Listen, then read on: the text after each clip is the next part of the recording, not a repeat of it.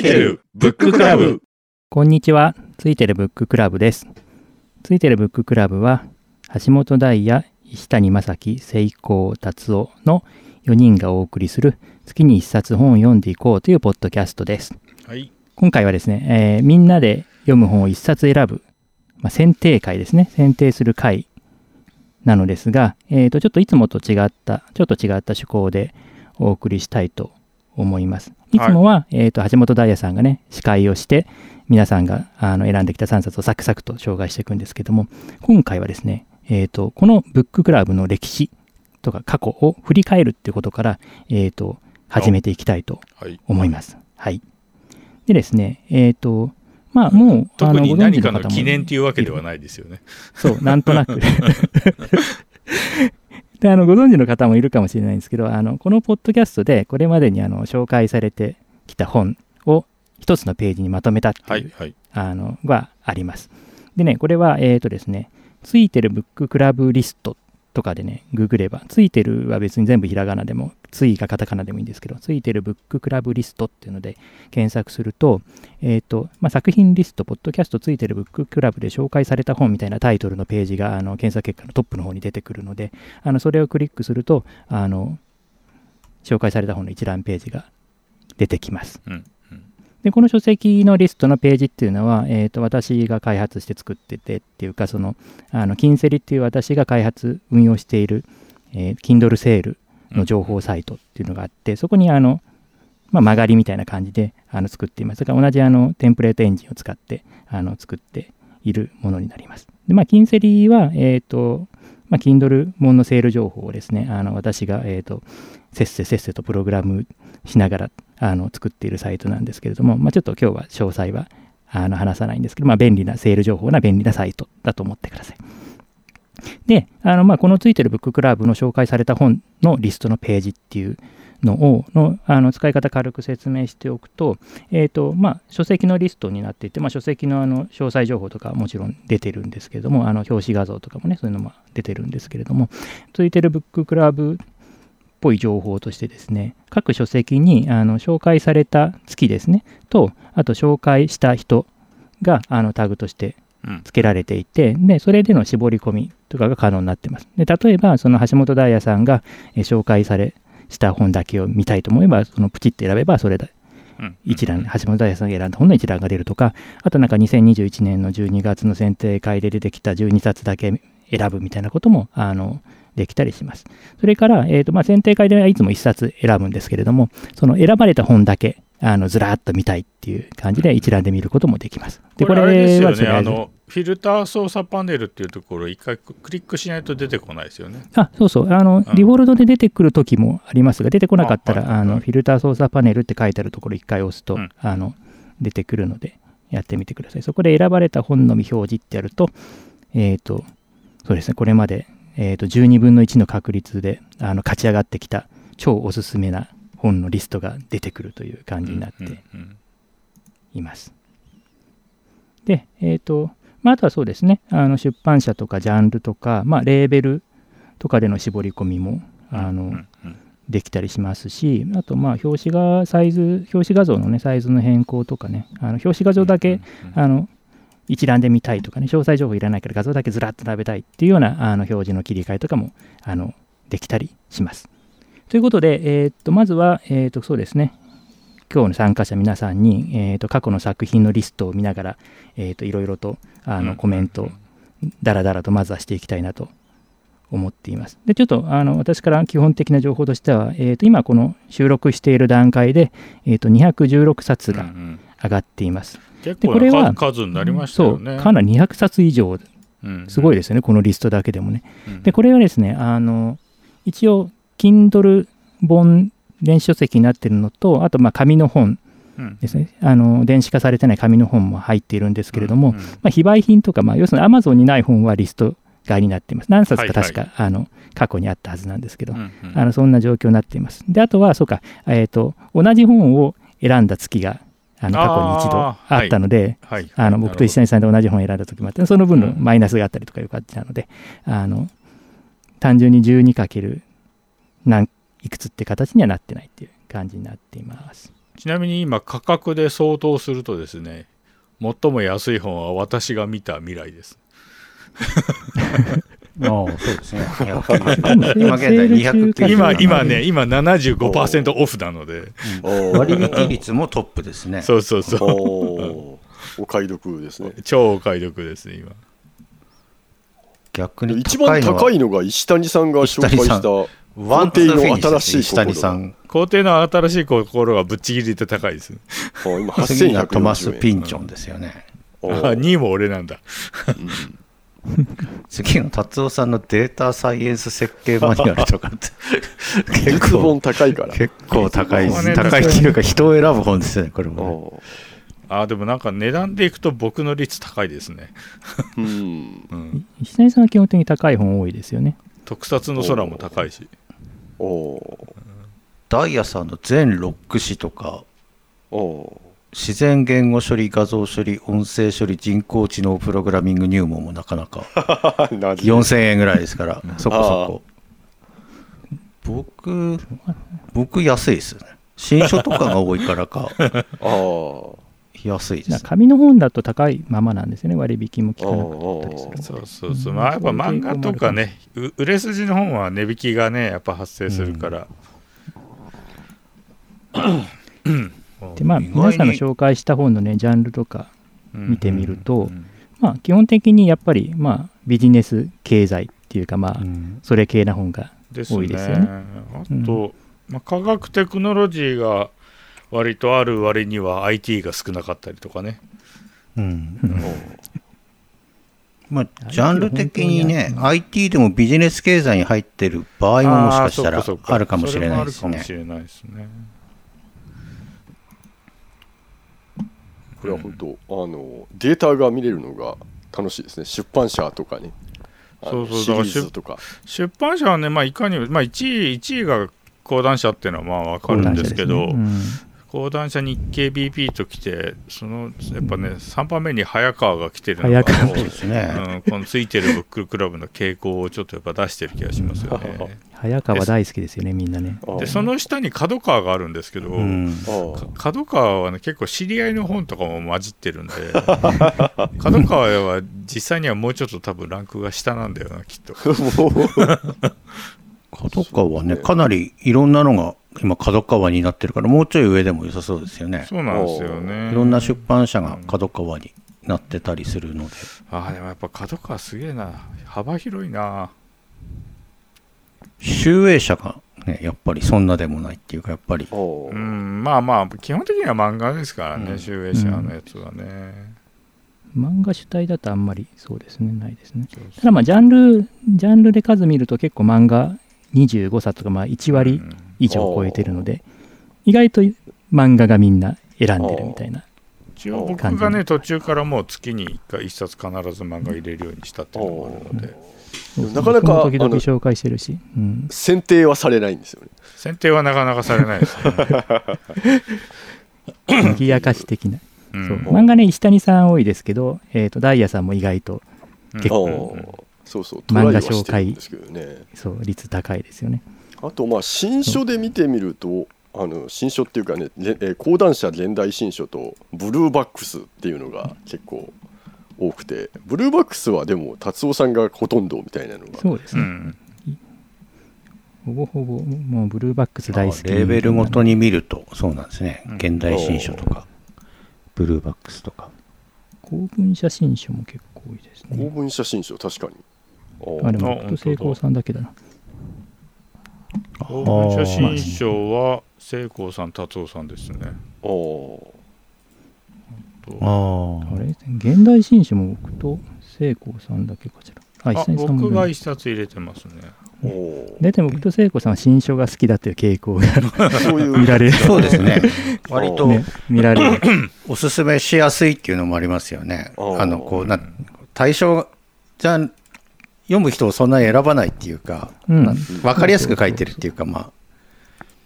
初めての人でも読めるみたいな感じだし。あ本当だやっぱいダイヤさん意外と漫画選んでますよねやっぱりね。おーうんだって、初っ端からなんか、最初からなんかロボタッチだけなんかいきなり選んでたもんね。ロボタッチそうそうロボタッチなんて知ってる人が今いないんじゃないかそうですね我々の世代以上でないとねで今これちょっとページの機能として著者で選ぶっていう機能がちょっと今ないんですけども、あのキーワード検索であの、けあのキーワード入れなるほどたらなるほど。あの一応引っかかることはあの出せます。そうするとなんかあの聖子さんはあの立花明作品が結構多いそうですね。とか、多いですね。あとまあ勝間和代さんも結構も多いですね。出てくるとかなんかそんな感じのもね。見えますね。えらえその選んだ人色変えてもいいかもしれないですね。うんうんうん。あ石谷さん紫とかね。ずっととかするとパッと分かりやすいかなっていう。確かに人が確かに背景色とかにもそうそう背まあまあ景色だけなんで、あと私としてはですねやっぱあの誰かの知り合いっていうフラグをぜひ、うん。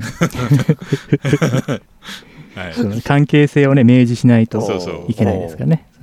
昨今のそのコンプライアンス上その辺は重要です じゃあまあそんな感じでちょっとこうあのいろいろと初回の西さんからして知り合いだったのかなこれは、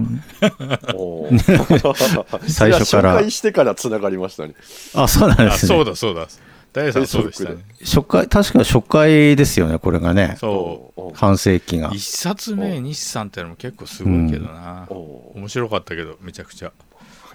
盛り上がりましたね一冊目は、うん。し久しぶり久方ぶりでしたのでね皆さんとも。確かに確かに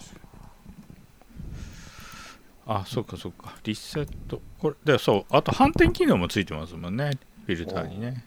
あそうですね。だから出版社で講談社を選んで反転ってボタンを押すと講談社以外のものが出てくるね。が出てくるっていう、うん。意外とね暮らし健康子育てが7冊もあるんですよね。おー。やっぱり健康が気になるお年頃に皆さん なってきたんでしょうか暮らし健康あ健康。すべてはノートから始まるも暮らし健康なの。本当だ。まあ英語は3語で話す意外なのがやっぱジャンルが意外に面白いですね。でも健康はね圧倒的に聖光さんせんが選んだやつが多いですよ。健康多いですね。時々読んでるんであの食べ物ちょっと太り気味というかなんとか痩せたいなって思ってるんで。達夫さんも多いんじゃないですか？なんか健康系。時あ々あ健康そうですね。うん。最近ちょっと増えてきて、まあ、これなんかねあの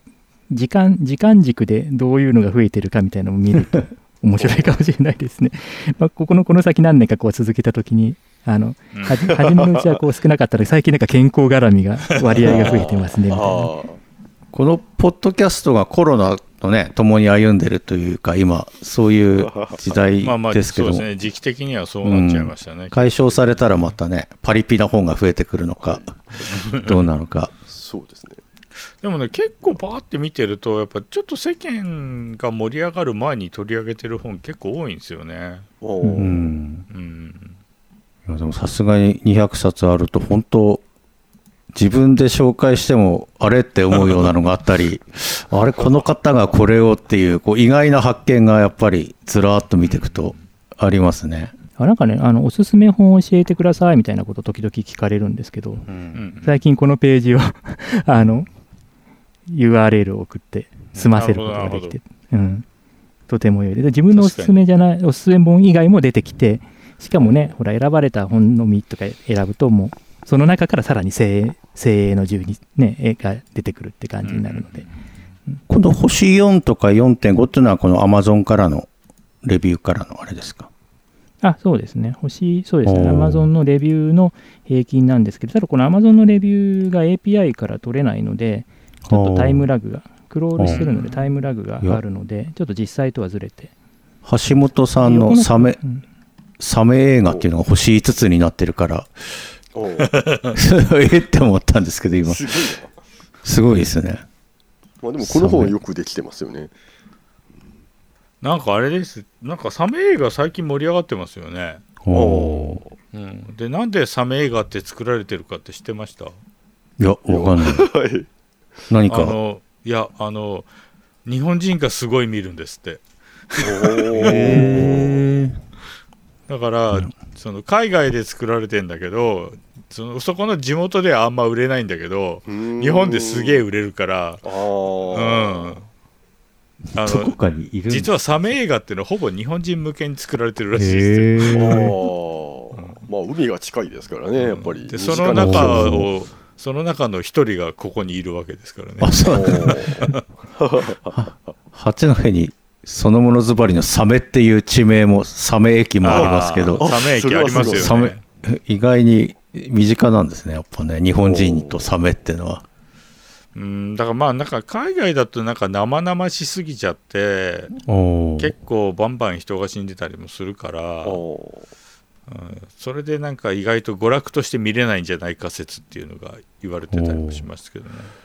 サメ映画ってでもなんかバリエーション作るの難しそうですけど。ー バリエーションがものすごいいっぱいあってねえすごい。映画なんですけどね。サメ男空飛んじゃったりとか地中から出てくるとかいろんなサメが。お ンビ差別化大変だから。うん。いやでもそれは日本は今異世界本ブームじゃないですか。はい。うん、一つのジャンル流行るとそのバージョンを広げるのはやっぱそんな大変じゃないですよ。ほ他のジャンルから持ってくればいいのでやり方は。やっぱ相い当相当で見るだけでも面白いな。いや面白いですね。うんうん。はい。じゃあそろそろあれですかね。そろそろいきます。はいはい。じゃあでということで、えーとはい。いろいろあの過去の作品を紹介した作品を見てきたんですけれども、えーとまあ、今回の本題といいますか主題としてはですね、えー、と今まであの皆さんが紹介してきた本で、まあ、毎月12冊の中1冊選ばれるんですが選ばれなかった本がいっぱいあってだけどやっぱり自分はこれをみんなに読んでほしいんだっていうのがやっぱあると思うんですよ。200 216冊中ほぼほぼ200冊ぐらい選ばれてないわけですからね。そう。なんですよ。そううん埋もれてしまっていると。ということで、はいはい。えーとリベンジ会ということで、あの今まで自分が紹介した中で選ばれなかった本の中から各自あの3冊出してもらってその中から投票して1冊選んでそれをあの次回読んできて感想を言い合おうはいというはいはい。ことを今回ちょっとやろうとなるほど。思っています。リベンジということで会ですね。そうですリベンジ会です。で、はい皆さんに、えー、と過去の中から選ばれなかった3冊を、えー選んでもらいたいと思いまはいす。はい。じゃあ、えー、とまずは橋本大也さん3冊お願いします。はいえーっと1冊目はですね「新英文法大全」うん。えーという本で関さんという、えー有名な予備校の先生が書いた英文法の教科書ですね、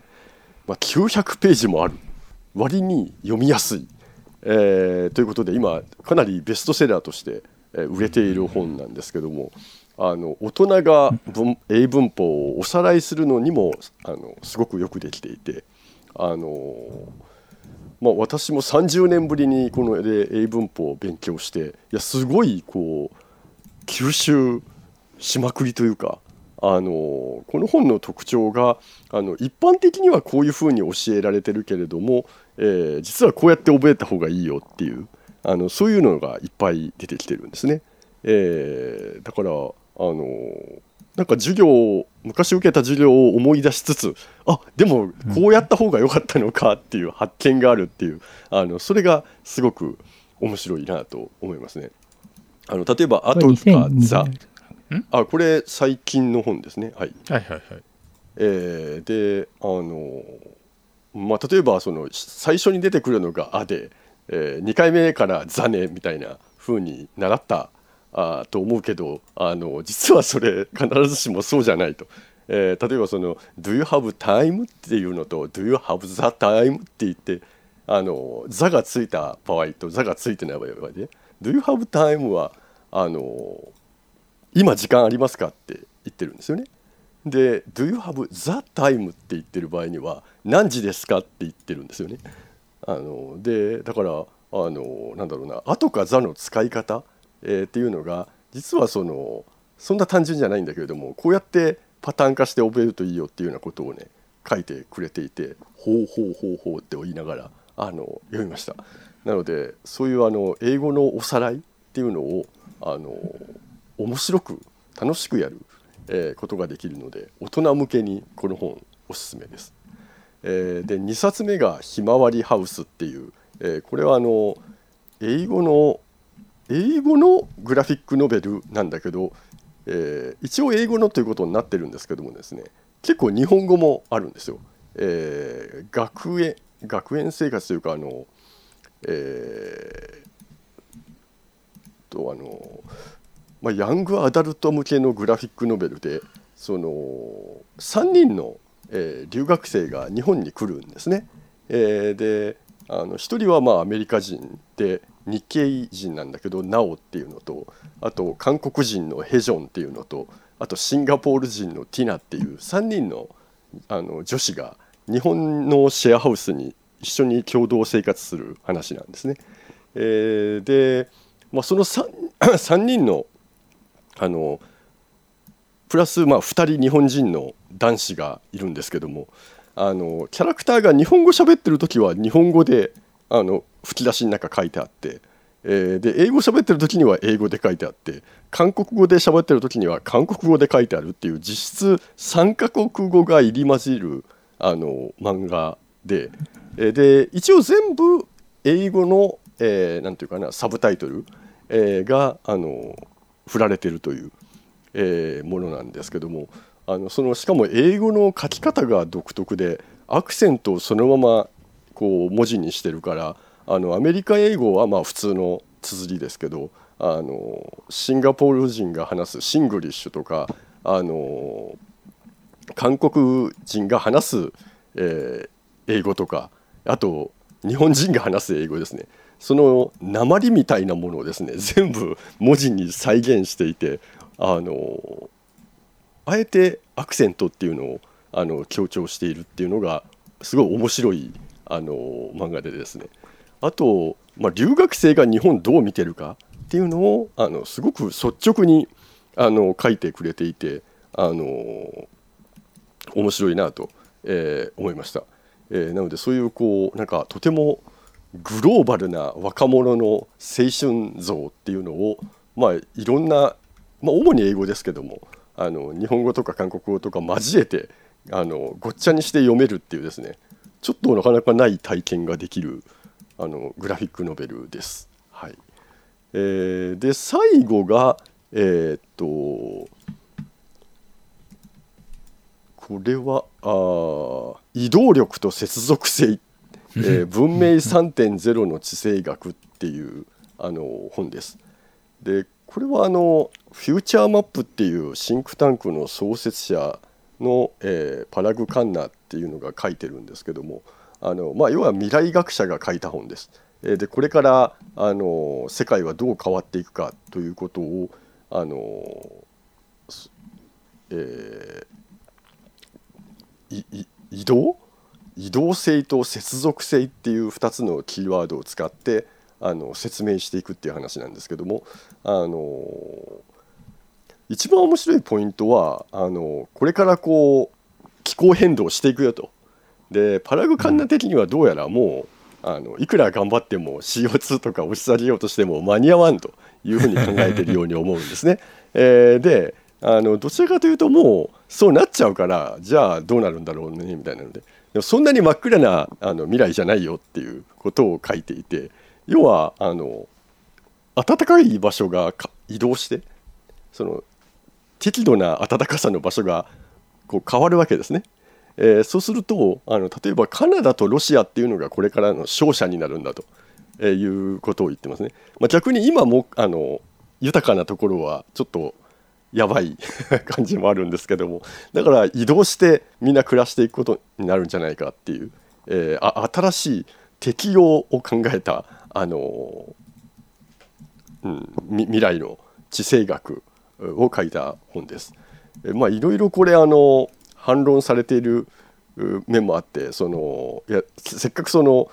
なんだ、えー気候変動にこうみんなで頑張って対応していかなきゃいけないんだって言ってる中、まあ、この本はあのいやもうそんなもんダメだろうみたいに思った上であの逆にしこう勝ち組と負け組の位置が変わるだけだよっていうえーことを言っている本なのであのちょっとこれまでにない新しい見方を与えてくれていてあの面白い本だなと思ったので、まあ、これを今一度もう一回プッシュしてみようと思ってですね持ってきました。以上3冊でした。はい。ありがとうございました。じゃあ、えっ、ー、と、聖子さん3冊お願いします。はい。じゃあ僕の1冊目はあなたを陰謀論者にする言葉っていうのなんですけどもいう本ですけどもあの陰謀論ってスピリチュアルとか都市伝説とかオカルト精神世界ニューエイジってあるいろいろあると思うんですけどもそういうあの陰謀論の近現代史を、まあ、分かりやすく解説してる本なんですけれども特にあのこうビジネス書好きな方で興味深いのはあのビジネス書自己啓発書とですねマルチ商法の関係っていうのが詳しく書いてるんですけども あの自己啓発でやればできるとかポジティブシンキングでいこうっていうのは結構セールスマンの人とかマルチ商法の人と非常に相性がいいんですよね。その打たれてもくじけないでポジティブシンキングでガンガンいくっていうのは。でそういうのにすごいビジネス書とか自己啓発書が利用されてたりですね。もしくはもう逆にマルチ商法の人がそのビジネス書を書いてどんどんどんどん友達の輪を広げましょうみたいに書いてるのもあるんでちょっとそういうビジネス書好きな方にはそういう面からも興味を持ってもらえるんじゃないかなと思います。また今ねいろんな団体とか陰謀論とかそういうのまた注目されてますので、うん、あのまた今の時期もう一回みんなで読んでみたいなと思って推薦しました、次が2冊目です。必要十分生活ってまあ、ミニマリストのミニマリストミニマリズムについて書いた本なんですけれども、まあ、ミニマリズムの思想的なことも書いてるんですけど、まあ、結構実用的なことがいろいろ書いてあって、まあ、特徴は男性が書いてるのであの台所とか洋服の片付けよりもうちょっと違うこうなんてライフハック的なことも多数書いてあってで今あのコロナの第7波が到来してますけれどもまたおうち時間が長くなるかもしれないので今の時期またこの必要十分生活読んで自分の身の回りをちょっときれいにというか見直してみるのもいい機会なんじゃないかなと思ってちょっと推薦しました。で3冊目。1億円を貯める方法をお金持ち1371人に聞きましたっていう本なんですけども、これ1億、まあ、タイトル通り1億円貯めた人を1371人にアンケートを取ってですね。でそれをまとめた本なんですけども。例えばまお金持ちはクーポン券を使うとかですね。お金持ちは家は中古が多いとかお金持ちは靴は修理するとかですね。いろんなこういろんなそういうお金持ちのお金持ちはこうだみたいなのをいろいろ書いてあるんですけどなんかお金持ちは配偶者を顔で選んでいないって書いてあるのもあってこれってなんかお金持ちの人の奥さん非常に辛い思いするんじゃないかなとか余計な心配したりするんですけど。まあなんかこういう突っ込みどころがいろいろあるんでこうなんていうみんなでこういうのを突っ込みながら読んだら楽しいんじゃないかなと思って推薦してみました。これが私の選んだ3冊です。以上です。はい。ありがとうございました。それでは石谷さんお願いします。はい。1冊目が「嫌われた監督落合博満は中日をどう変えたか」でまあ選んだ理由は単純で2021年のベスト本は僕これなのであのやっぱこれをやっぱ押さなきゃいけないなともう一回、えー、Amazon でもレビューがですね3795個まで伸びております 非常に世間でも評価されている本でありながら、うん、やっぱりそのなんだろうそのチームとはどういうことなのかっていうことに関して非常に普遍的な話をしてると思うのででこれはぜひやっぱり読んでほしいなというのがあります。はい、で次が、えーまあ、これはちょっと知り合いではあるんですけど森永真由美さんの「欲望で捉えるデジタルマーケティング誌」で、まあ、要はこれインターネット広告みたいなのが出てきても実はほぼほぼ30年ぐらいになるんですよね。なので、まあ、実はインターネット広告っていうのもそろそろまとめておくタイミングといえばタイミングで、でなおかつ、ね、まあ、あの若いジャンルではあるので、まだ実体験のある人たちがまだ現役だったりするので、非常にまとめるという意味でも、まあ、いい時期なんじゃないかっていうので、やっぱりこれはちょっともう一回押しておきたいなという感じです。はい。で3番目がですね、えーまあ、令和になってもですねいろんなことが起きるっていうことで、えー令和以上にですねある意味令和以上にいろんなことが起きまくったやっぱ昭和というのをもう一回考えておこうみたいなところで、えー昭和天皇物語を3冊目です。で、えー、と最新刊が、まあ、当時紹介した時よりも若干進んでいて、まあ、今全部で言うと全10巻まで来てますね。で、えっ、と、10巻だと今どこまで行ったんだっけな。えっ、と、露光橋がそろそろぐらいの感じですね。なので結構、えー順番としてはそこそこ来てるので、まあ、あの読むタイミングとしてもいいところかなというのがあります。はい。っていう3冊でした。はい。はい、ありがとうございました。じゃあ、えー、と私、達夫が3冊紹介します。えー、と1冊目は、えーと、バッタを倒しにアフリカへという公文写真書の本ですね。これはまあベストセラーになっている本なんですけれども、えーとまあ、バッタ被害対策みたいなのを研究するために、あの著者が、えーとアフリカの、ね、モーリタニアへ行って研究をするっていう話なんですけれども、まあ、あの駆け出し研究者のあの研究生活苦労話であったりとか、まあ、バッタの生態の科学的な話であったりとか、まあ、現地に溶け込むその異文化交流的な側面とか、まあ、いろんな側面がある、えー、と結構楽しい本です。で、えーとね、これ子供向けの児童書版っていうのも出ててあの振り仮名が振ってあってあの小学2年生か3年生くらいから読めるみたいな感じになってるんですけどあの文部科学省の読書感想文の推薦図書にもなってたりするんでその子供から大人まで、えー幅広くねあの試し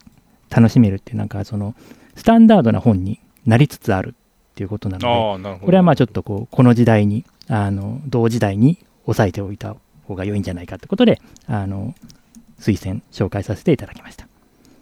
で2冊目がですね、えー積んどくこそが完全な読書術であるという本でですねえー、とこれ、そうですね、前、ポッドキャストのところでそ紹介した後にブログでもあの書いて紹介したんですが、結構反響があのありました。で、あの僕の書いたブログから自分で引用すると、えー、と読書論、読書術に関するさまざまな書籍から、えー現代の情報社会における読書論を再構築する本。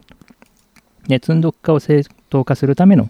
あの過去の知識うんために、えー正当化するために過去の知識をあの駆使しているっていうような見方もできると。そんな本です。で、まあ、あの、これ、正当化したいですからね。そうそうそう。で、まあ、その読んだ後も、あの、積んどく順調に、あの、はかどっていて、あの、これ、あの、積んどくを含めたその辺の周りの環境はビオトープだっていうふうに、あの、例えてるんですけれども、まあ、僕の周りのビオトープもまったり熟している感じになります。で、まあ、あの、デジタル積んどくに関しては、あの、まあ、この本ではそんなにその否定的なこととか、そんなに、あの、言及はされてないんですけれども、まあ、ただまあ個人的には最近はその表紙画像だけでも、まあ、iPad のね Kindle アプリとかで定期的にさーっと眺めるっていうようなことをやっておくのがまあデジタル積んどくとしては重要かなっていうふうにあの思うようになってちょっとまあそういうこともあったのでまたあの紹介させてもらいました。まあ背表背表紙だけ眺めるねリアル本棚よりかは表紙画像ならなら眺めるそのデジタル本棚でのデジタル積んどくの方が良いのかなっていうような考え方も出てきたのでね、また一回これちょっと読んで、あの議論できたらなってことで選びました。はい。で、はい、3冊目がですね、えーと、ライトついてますか、問題発見の人間学ですね。えっ、と、まあ、あの、問題発見についての本で、これすごい古い本なんですけども、もう僕も学生時代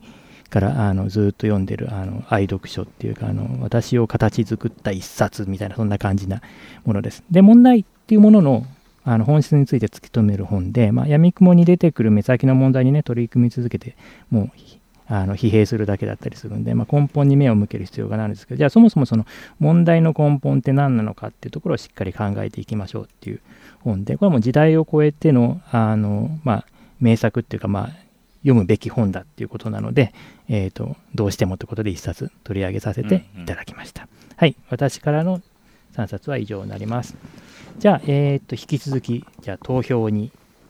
えっと、今回も1位と2位ですか？そうですね、はい。読みたい本、自分以外が紹介されが紹介した読みたい本の1位と2位、まあ、2冊選んでもらうということになります。じゃあ、えー、とダイヤさんお願いします。あ1位がですね、えー欲望で捉えるデジタルマーケティング誌で、えーまあデジマという言葉がありますがアップデートしたいなという、えーあとまあ著者ここの著者は注目しているので、はい。えーそれから、えー第2位が「積んどくこそが、えー完全な読書術である」まあ、これもまあ我々のテーマかなと思うので読んでおきたいなと思いました。はい、じゃあ石谷さんお願いします。はい、僕は1位がですね「あなたを陰謀論者にする言葉」いやまさにちょっと読んでおきたい今読んでおきたいなっていうところで2冊目がですね「積んどくこそが完全な読書術である」っていう。あのなななんか勘違い僕ねこれ結構選ばれたぐらいに思ってました。なぜかというとやっぱねこのポッドキャストのテーマにも非常にマッチしてる内容でもあると思うのではいなのであれ選ばれてなかったっけっていう感じで。と言いつつ2位だったりするんですけど。はい。はい。はい、ありがとうございます。じゃあ聖子さんお願いします。僕は1位は積んどくこそが完全な読書術読書術であるですね。やっぱり読書の方ちょっと興味あるしこの積んどく工程っていうのがまあ意外性があるのでちょっと内容それそのタイトルでどれぐらい書いてるんだろうっていうのちょっと興味あるのでこれが1位ですねで2位がですね新英文法大全ってやつがちょっと興味あります。その、まあ、普通の文法書も読んだことないんで新しい教え方とか その新って言われてもちょっとあれなんですけどまあちょっと読んで眺めてみたいなと思ったんで2位にしました。はい、ということで、えー集計するまでもないですよねないですね。まあ一応私の話も聞いてくはいださい。はいあそうそうそうすそ そういうません僕は、えー、と1位はですね、あなたを陰謀論者にする言葉ですね。おーえーこれはもう、あのお、聖子さん紹介された回でも、あのすでに買ってあの読み始めたりしてるんですけれども。で、2位が、えっ、と、欲望で捉えるデジタルマーケティング誌ですね。これもやっぱりあの同じ業界に勤めるものとしてちょっと気になるなということで選びました。お？ということで、えー、と集計はですね、まあ、これは、えっ、と、積んどくですね。でいいのかな？得はいでいい。まあ3そうそう。ああそうか欲望は2票か。そうか、欲病、陰謀が。欲望も1位が。陰謀が1位2つ？1位が2人か、積んどくが2位が3人か。でも積んどくは全員選んでますよね。うん、全員選んで1位、2位、2位だから、そうそうそうそう。そうそう、だから、票、だから積んどうんくの方で積んどくですね。はいおー。うん。おなるほどそういうことか。もったいないですね。またまた次回紹介します。な何ヶ月後かわからないですけど。はい、確かに。忘れた頃に出てくるっていう。はい。選ばれた本は、積んどくですね。積んどく。積んどくこそが完全な読書術であるということになりました。で、これはですね、えっ、とですね、2022年3月の、えー、と選定会で紹介されて、その時にじゃあ選ばれた本は何かというと、えー、お。とプロジェクトヘールメアリーですね。ああ敵が強かったか。そうそうそう。敵が強かったか。そう。これはまあ仕方ないっていうかまあ。仕方ないっていう感じだな。タイミングの問題だな。はいじゃあということで、えー、とじゃあ次回の、はいえー、と感想会では、えー積んどくこそが完全な読書術であるをじゃあ読んで語ってい。きましょう。はい、はい。ということで、はい、じゃあ今日はここまでです。ありがとうございました。はい。ありがとうございまます